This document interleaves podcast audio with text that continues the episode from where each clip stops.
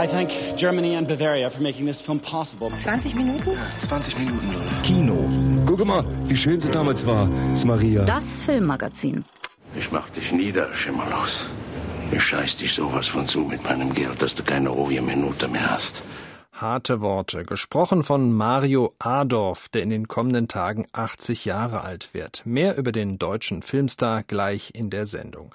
Dann sprechen wir noch über ein wiederausgegrabenes Filmjuwel mit Romy Schneider und zu Beginn der Sendung ein Blick nach Venedig. Es begrüßt Sie Jochen Kürten. In Venedig finden gerade die 67. Filmfestspiele statt. Große Namen sind auch diesmal wieder dabei, wiewohl Festivaldirektor Marco Müller zweifelsohne auch auf Entdeckungen hofft. Denn neben Regiestars wie Tom Tikva und Sofia Coppola ist der Wettbewerb um den Goldenen Löwen gespickt mit Unbekannten. Peter Klaus ist am Lido und er verrät Ihnen zunächst einmal, warum Filme und Festivals auch etwas mit Jahreszeiten zu tun haben. Der Löwe von Venedig hat noch keinen Grund zu Jubel. Alltägliches ist angesagt, der durchschnittliche Spagat zwischen Kunst und Kommerz. Das Festival versucht mit der Filmauswahl den Kinoalltag zu spiegeln und als Trendsetter für die wichtige, den größten Profit versprechende Herbst-Wintersaison zu fungieren. Dazu Marco Müller, der künstlerische Leiter der Mostra Internazionale d'Arte Cinematografica. It's mostly a problem es ist vor allem ein Problem der Kinosaison. Ungewöhnliche Filme kommen insbesondere im Herbst und im Winter heraus. Und da haben wir Glück. Unsere Konkurrenten in Toronto haben einen wundervollen Filmmarkt eingerichtet für die Filme, die in Venedig erst aufgeführt werden. Das ist einer der Gründe, warum Filmemacher das Ende des Sommers abwarten, um dann erste Festivalerfahrungen zu sammeln. To get their first festival exposure. Venedig versteht sich als Probebühne für das ganz auf den Verkauf ausgerichtete, eine Woche später beginnende Filmfestival in Toronto. Derart deutlich hat Müller die Werbefunktion seines Festivals nie zuvor benannt. Geworben wird außerhalb des Wettbewerbs vor allem für Unterhaltsames, wobei Krawall dominiert, wie schon im Eröffnungsfilm Darren Aronofskys Black Swan, ein Psychothriller aus dem Ballettmilieu. Tschaikowskis Schwanenseemusik ist das Beste an dem Reißer um die kaputten Knochen, die kranke Seele und das verkrampfte Sexualleben einer Tänzerin. Tschaikowskis romantische Musik muss Schockszenen im Teenie-Horror-Filmstil illustrieren. Was die Musik angeht, ist Machete von Robert Rodriguez weniger anspruchsvoll, dafür ist der Horror üppiger. 70 Dollar am Tag für Gartenarbeit, 100 für Dacharbeiten. Steigen Sie ein. 125 für Kloake. Abwasser. Haben Sie schon mal jemanden umgebracht? Machete, Black Swan und die übrigen effektvollen Schocker voller Kung-Fu und Todesspielen wurden mit Beifall quittiert. Der Verkaufserfolg dürfte sicher sein. Das sieht bei den Wettbewerbsfilmen anders aus, denn hier dominiert Verhaltenes, Anspruchsvolles, Hintergründiges wie Norwegian Wood, die Adaption des Haruki Murakami-Romans Naokos Lächeln, inszeniert vom japanischen Regisseur Tran An-hung. Er wurde einst durch Der Duft der grünen Papaya berühmt.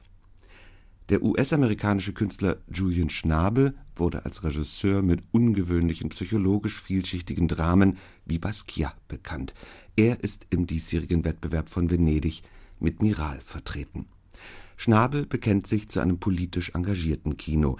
Damit ist er am Lido die Ausnahme. Der Film basiert auf einem Buch seiner aus Palästina stammenden Lebensgefährtin Rula Gebral, die ihr alter Ego in Buch und Film Miral nennt. Beleuchtet wird der israelisch-palästinensische Konflikt. Julian Schnabel. I think that this conflict to. Ich denke, der Konflikt muss schnellstmöglichst enden. Wann immer ein Kind auf einer der Seiten stirbt, ist das grundlos. Ich sah es als meine Pflicht, Rulas Buch auf die Leinwand zu bringen, auch wegen meines Hintergrunds als amerikanischer Jude. Ich denke, ich bin gut geeignet, die Geschichte der anderen Seite zu erzählen. Wir müssen einander verstehen. Das lohnt doch die Mühe.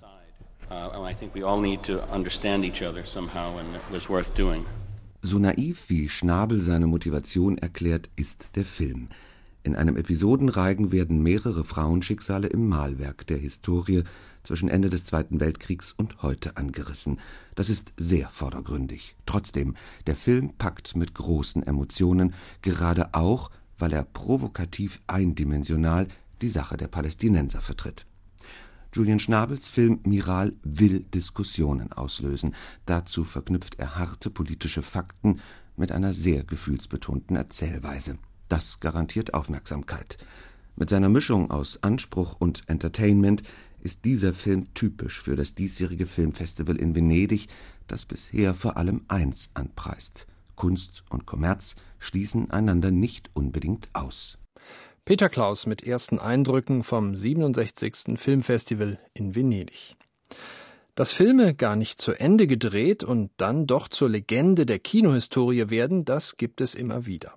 Ein solch sagenumwobenes Filmfragment ist Die Hölle, inszeniert 1964 vom Franzosen Henri-Georges Clouseau mit Romy Schneider in der Hauptrolle.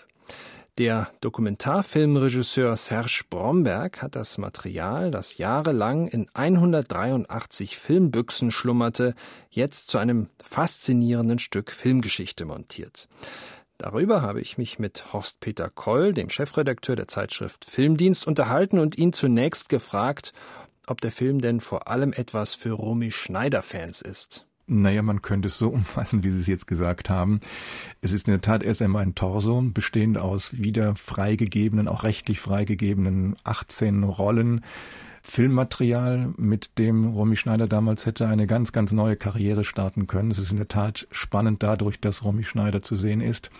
Es ist spannend dadurch, dass einer der besten und interessantesten Regisseure der damaligen Zeit, Clouseau, mit diesem Film ein Maître hätte ein Werk schaffen können, das, das seinesgleichen sucht.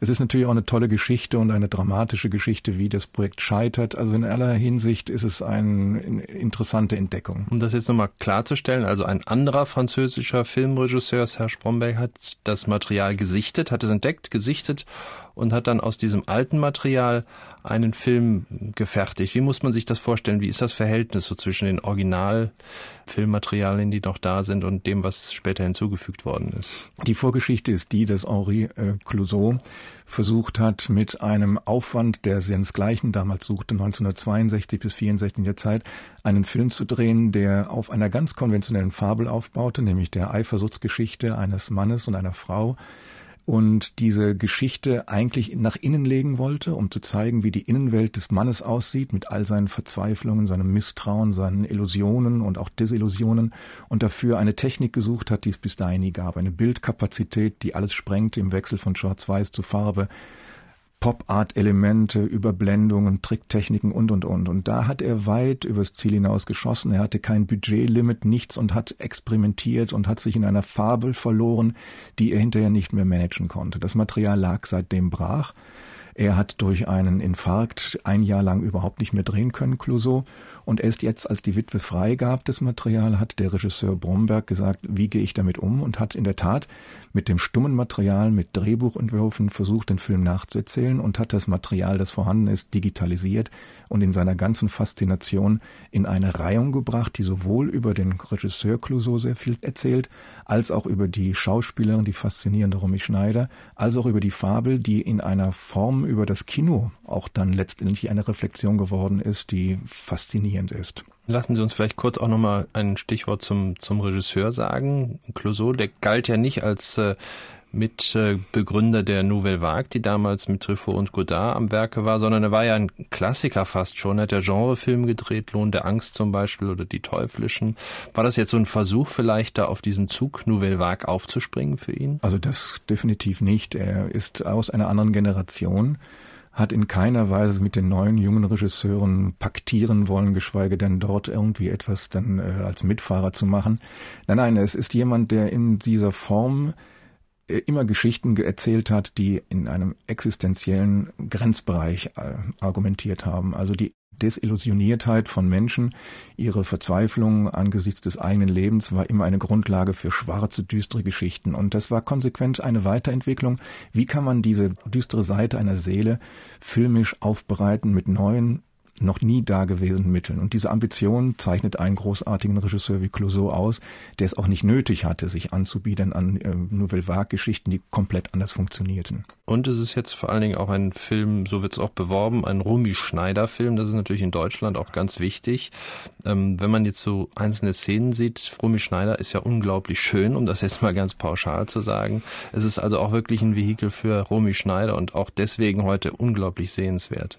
Ja, er hat sie entdeckt, als sie in einer Krankheitsphase nach großen Stoffen und nach großen Regisseuren suchte. Sie hat nach Fritz Kortner, Orson Welles oder nach anderen wirklich eine Herausforderung gebraucht und hat sich komplett in diese Fabel hineingegeben und hat als Opfer eines Mannes, andererseits aber auch als begehrenswertes Objekt alle Grenzbereiche ausgelotet zwischen Verführerin und unschuldigem Opfer. Sie sitzt da mit einer Schönheit, sie sitzt da mit einer fragilen Verführungskunst, dass es in diesem Lichtspiel, in den Clouseau sie immer eintaucht, immer wieder eine neue Schattierung gibt. Soweit Horst Peter Koll über einen lange vergessenen Film. Die Hölle ist gemeinsam mit Clouseaus letztem Spielfilm Seine Gefangene in einer DVD-Box beim Anbieter Kinowelt Arthouse erschienen. Und jetzt noch ein Blick zurück in die Filmgeschichte. Mario Adorf, der am kommenden Mittwoch 80. Geburtstag feiert, wird das verzeihen. Er ist ja auch noch aktiv. Aber seine großen Erfolge feierte er in den Jahrzehnten des letzten Jahrhunderts und mit seinem ersten großen Filmerfolg beginnt auch unsere Würdigung. Na, Wetter, das geht ja bei dir ruckzuck mit dem Korken.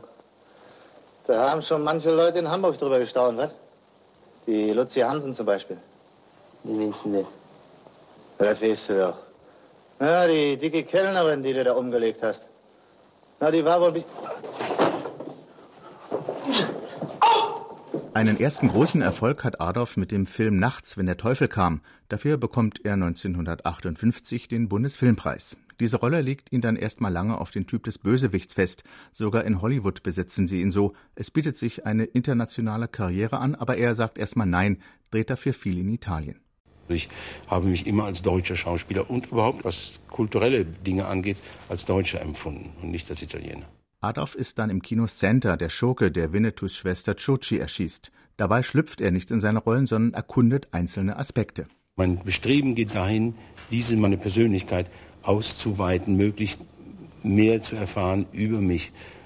Und das ist so, ich habe das Bild gebraucht von dem Marktplatz eines kleinen Dorfes. Den Marktplatz den kennen alle, da kennt man sich aus. Da ist die Kirche, der Brunnen, das Rathaus.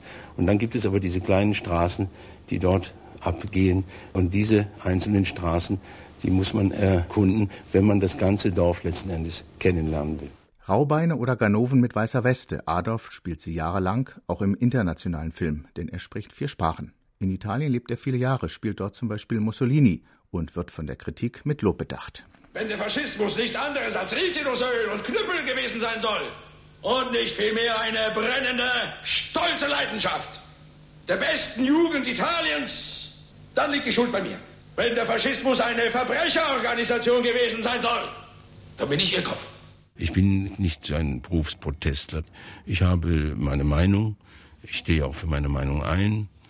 Aber ich lasse mich nicht gerne politisch in eine Ecke drängen mir ein Etikett aufkleben, denn der Schauspieler kann ja nicht sein Publikum auswählen. Er kann ja nicht sagen, so, alles, was jetzt rechts ist, guckt weg und nur die Linken gucken hin, ja, bitte.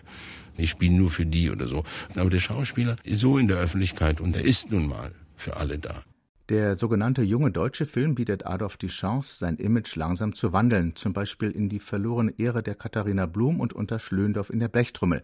Da ist er der Vater des kleinen Oscar. Große Popularität erspielt sich Mario Adolf dann in den 80er Jahren auf dem Bildschirm. In Kier Royal, hier als Gegenpart zum Klatschreporter Bibi Schimmerlos. Er kauft sich seine Feinde. Ich mach dich nieder, Schimmerlos.